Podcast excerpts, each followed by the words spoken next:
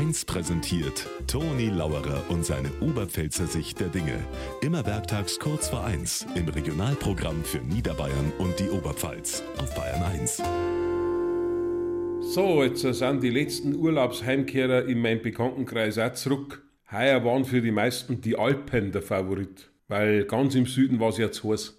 Zillertal, Pustertal, Ötztal, Inntal, da haben's relaxed. Jeder war in irgendeinem Tal.